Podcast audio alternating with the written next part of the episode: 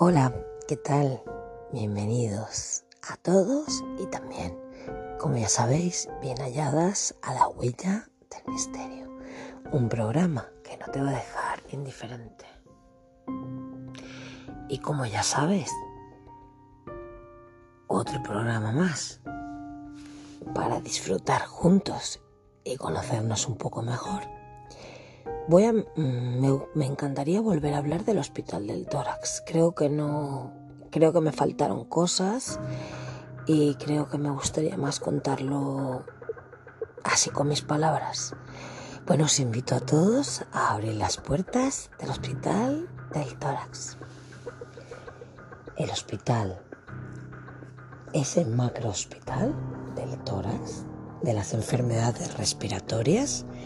Se creó a finales del año 1952 para auxiliar a las personas que estaban enfermas del tracto respiratorio.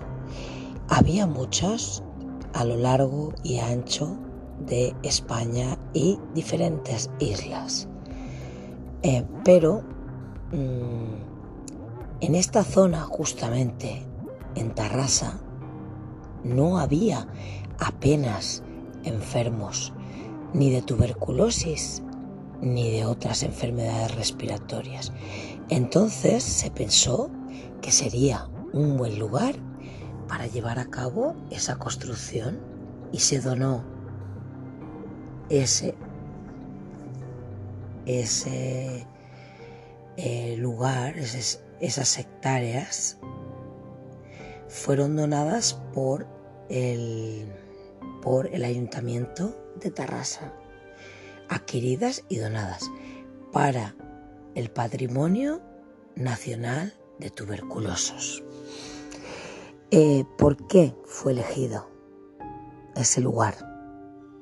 Bueno, pues pensaron en el llano del buen aire, porque era un lugar donde se respiraba aire muy puro, con muchos pinos, con 360 días soleados al año, pues es un lujo, es un lujo porque era exactamente donde ellos podían sanarse de esas enfermedades tan graves que poseían. Eh, pues eso, como decíamos, fue construido en en 1952 y fue cuando se inauguró y llegó a ir a la inauguración gente muy importante de Cataluña, también el caudillo Francisco Franco y el patronato municipal, no, patronato nacional de tuberculosos. Eh, lo importante, pues que Tarrasa estaba muy cerca de Barcelona y había, había buena combinación a través de, de carreteras y también trenes y cosas así. Bueno, la estadía de un afectado por la tuberculosis era en un principio de año a año y medio. Cuestión, mm, era mucho tiempo, muchos de los enfermos cogían grandes depresiones porque pasaban mucho tiempo solos, ya que se sabe pues, que era una enfermedad altamente contagiosa y normalmente los hospitales en la parte de Cataluña, bueno, y en prácticamente a lo largo y ancho de España, están en las afueras. Entonces a la gente le costaba llegar hasta allí, a los familiares. Y ya os digo, muchos cogían depresión y acababan suicidándose. Eh, había dentro de lo que era el, el complejo hospitalario, pues un jardín que se le llamaba la jungla, porque los mismos enfermos se lo pusieron cuando escuchaban a otros eh, compañeros que se tiraban.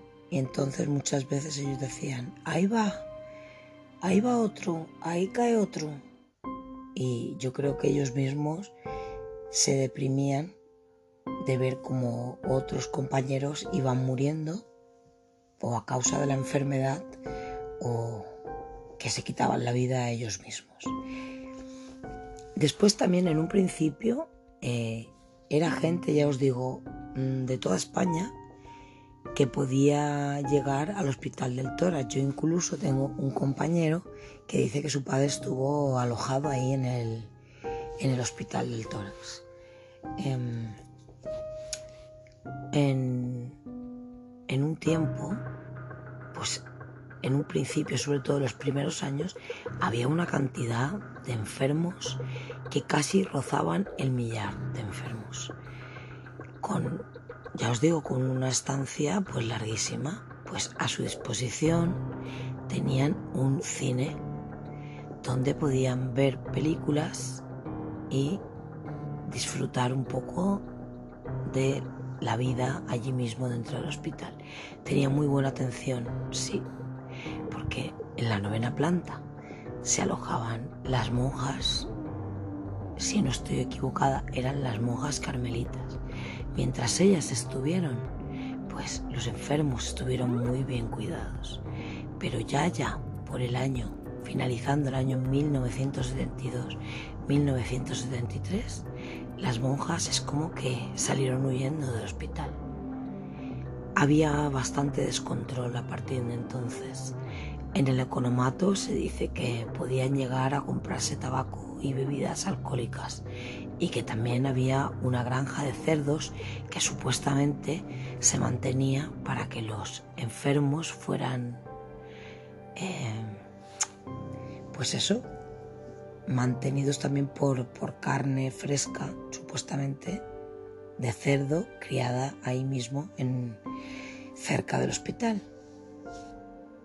Entonces llegó a haber un descontrol muy grande. La gente que trabajaba para el hospital ya no era gente que estaba como las monjas, que tenía su título y, eran grandes profesionales, sino que era gente que siendo auxiliar trabajaba como enfermera. Entonces los, enfermos ya llegaron a, a estar mal atendidos y empezaron las quejas, empezaron a haber destituciones en el hospital. Ya se llegó a pensar, pues eso, que si, el hospital se llegaba a cerrar, si se mantenía en parte abierto o si se cerraba del todo. Había unos que pensaban que eso, que estaban a favor de que se cerrara y otros que querían mantenerlo abierto. Uno de los gerentes que empezó a trabajar ahí con el tiempo, que supuestamente lo iba a solucionar todo, resulta que también era gerente en un hospital de Alicante. Entonces era imposible que este hombre, ya teniendo un cargo importante allí, tuviera también su, eh, su puesto de gran relevancia en el hospital del tórax. Era imposible, no lo podía llevar toda la vez. Entonces, realmente lo que necesitaba el hospital del tórax era un jefe que se preocupara por las circunstancias que estaban confluyendo allí mismo en el hospital. Seguimos eh, con el hospital del tórax. Espero que estés atento y atenta y os guste este programa. Vamos a ver.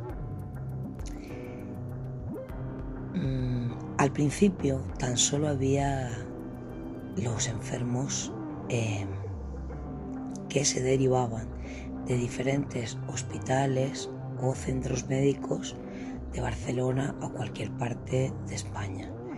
Pero después, con el tiempo, no solo eran enfermos de respiratorios, sino que también había enfermos graves de corazón, algunos con cáncer y también pues con el tiempo pues por ejemplo el dispensario antituberculoso Luis Sallé que también dependía del mismo organismo pues enviaba también a más de la mitad de los que allí ingresaban.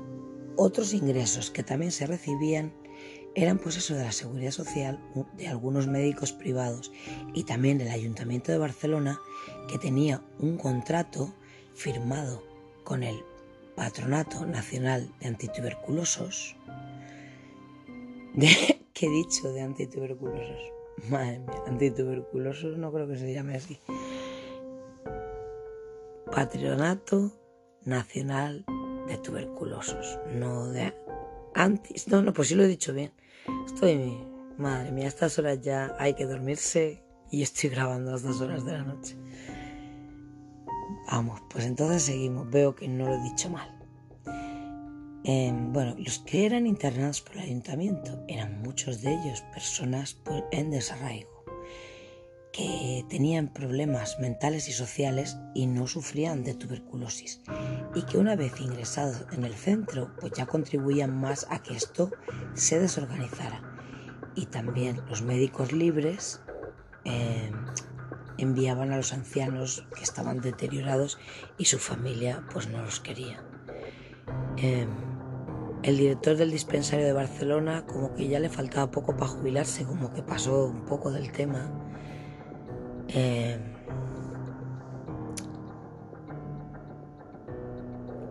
se supone que ya con el tiempo se necesitaba menos, menos estancia en, de los enfermos de tuberculosos en el hospital.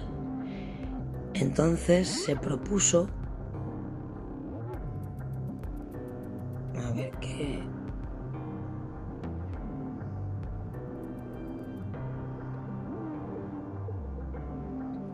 Vale, que muchos enfermos, por ejemplo, que tenían tuberculosis en otros órganos, también como los riñones, las articulaciones, la laringe, el intestino, pues y también los que derivaban con complicaciones como derrames pleurales, empiemas, eh, insuficiencia respiratoria, perforaciones pleuropulmonares o hemoptisis, estos enfermos pues necesitaban estar en algún hospital y como no había ninguna mano, pues los enviaban también al hospital del tórax.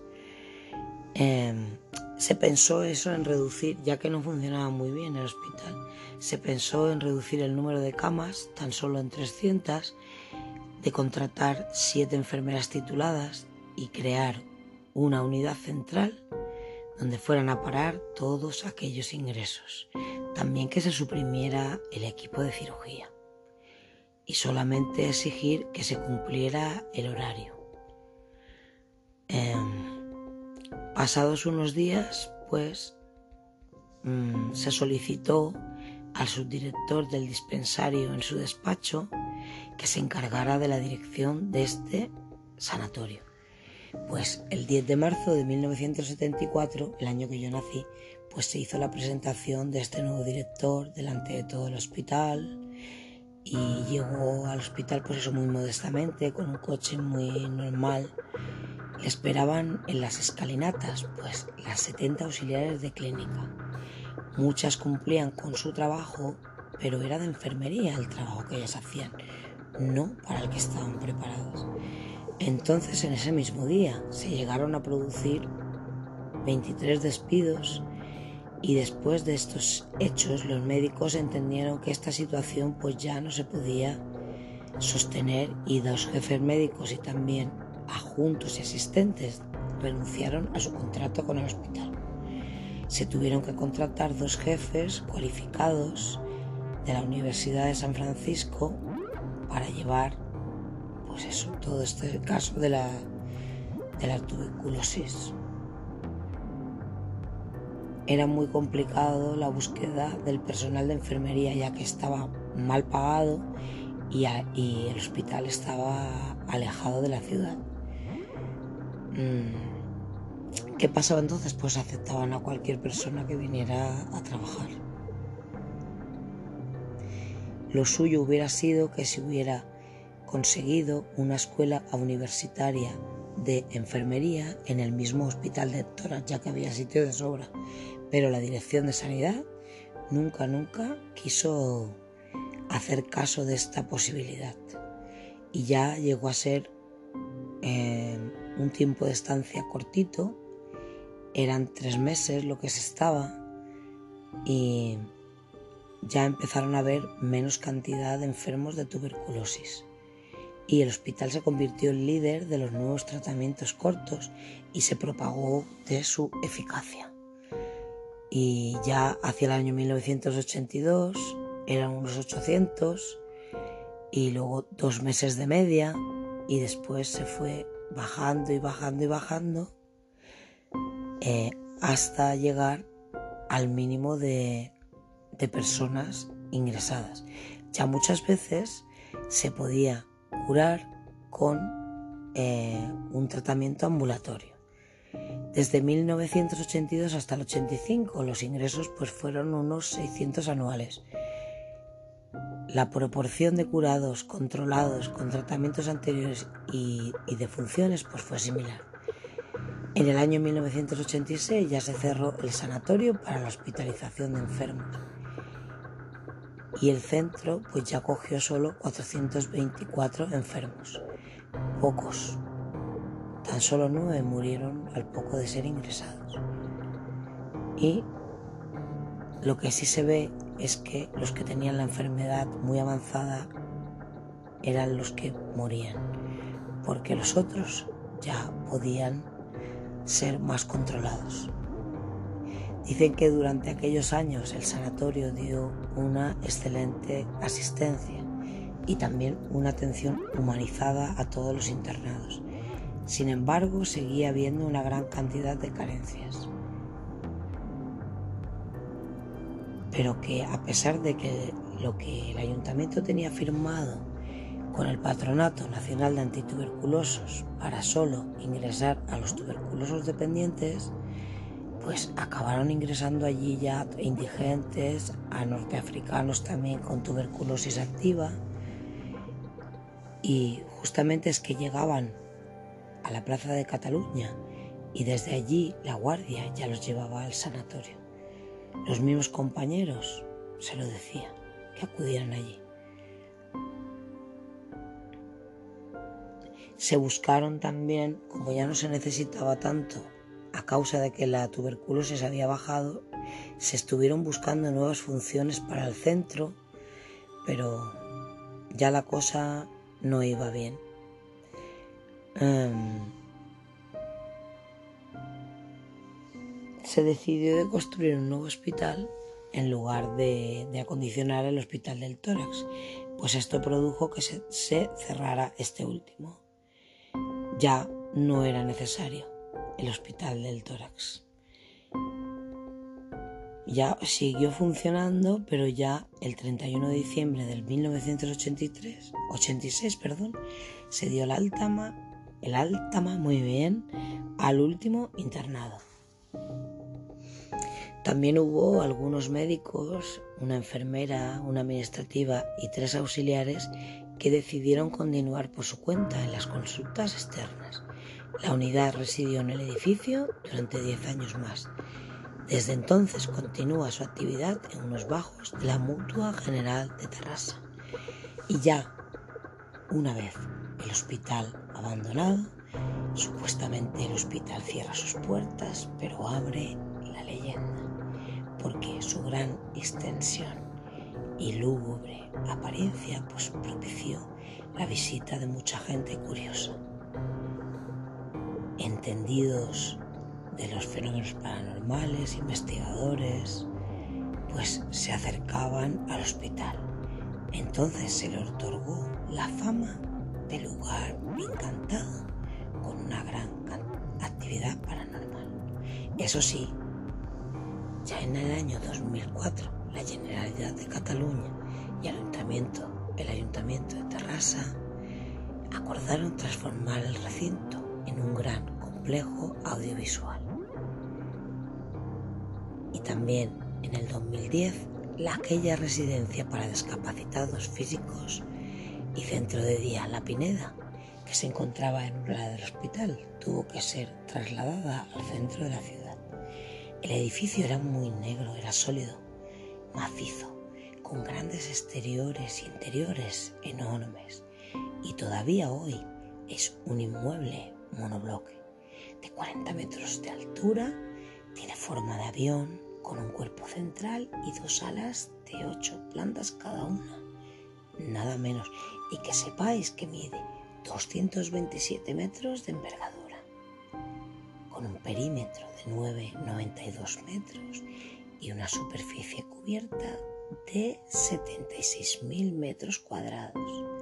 También posee patio interior está cerrado con galerías que dan acceso a una iglesia para capacidad para mil personas. La primera planta destinada a los niños y la primera planta de la izquierda a madres lactantes. Sabéis que la novena planta, y no se os olvide, era la destinada a las monjas carmelitas, que tenían su capilla propia, una cocina, calefacción y muchos servicios independientes a las salas del hospital. Las otras 14 plantas se dividían en dos unidades de siete y contaban cada una con 72 camas, con habitaciones para seis, también para dos y con un enfermo, con un lavabo individual cada habitación tenía salida a la terraza, donde los enfermos cumplían su propio reposo al aire libre. Cada planta disponía de comedor, sala de juegos, sala de curas, enfermería, baños y también duchas. Y ya en el cuerpo central del edificio se situaban los servicios administrativos, dirección, sala de juntas, los archivos, la centralita telefónica, la oficina de correos, porque también tenían una el salón de actos, la barbería donde se ponían guapos, la biblioteca para poder estudiar y también una asistente social. Ah, y que no se os olvide, lo más importante, la emisora de radio, que conectaba con todas las plantas. También disponían de economato y también de la imprenta y también en el sótano estaba el depósito de cadáveres y una sala Realmente era un hospital muy grande y con muchos despachos y salas de farmacia, secciones de bacteriología, de otorrinolaringología y broncoscopia. En el sótano, pues 12 grandes lavaderos donde se lavaba la ropa a mano, se planchaba y también el ropero. Y talleres para carpinteros, herreros, albañiles y electricistas. Ah, no te pierdas la gran sala de cine con 500 butacas que proyectaba películas teatrales sábados y domingos. Y desde una de las cocinas se repartía la comida a todas las unidades. Ya viene después la negra estadística que durante muchos años el Hospital de Toras lideraba las listas del hospital con mayor índice de personas que se quitaban la vida, ya que como os había dicho antes, los enfermos se arrojaban desde la novena planta al jardín y la dolorosa muerte de otros enfermos provocaba una psicosis general en muchos de los que estaban ingresados. Se dice que había muchas leyendas de actividad, paranormal, aunque ninguna se pudo comprobar. No obstante, en el año 2003, la Guardia Civil detuvo a un joven que había sustraído un feto que fue conservado en formol de las instalaciones del hospital. Se han obtenido también psicofonías y se han visto muchas, muchas cosas en el hospital del Toras. Volveremos otro día más información. Sabéis que me llamo Marta Sánchez, el programa se llama La huella del misterio. Me puedes encontrar en la plataforma Anchor, también en Spotify y escucharme también en Culti Radio de lunes a viernes en de 12 a 1 de la madrugada. Espero que te haya gustado y que no tengas miedo. Nos escuchamos. Me encantaría recibir un mensaje tuyo. Página